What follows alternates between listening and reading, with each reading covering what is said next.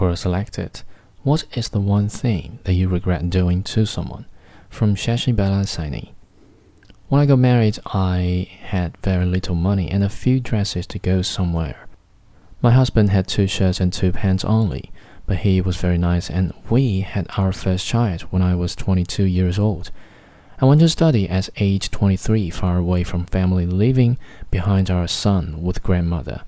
My education helped me a lot, but I still regret about that decision. At such young age, you have to enjoy company of child, and higher education was not the best choice I made at wrong time. But things happened as I planned. I took that decision to improve financial position of my family.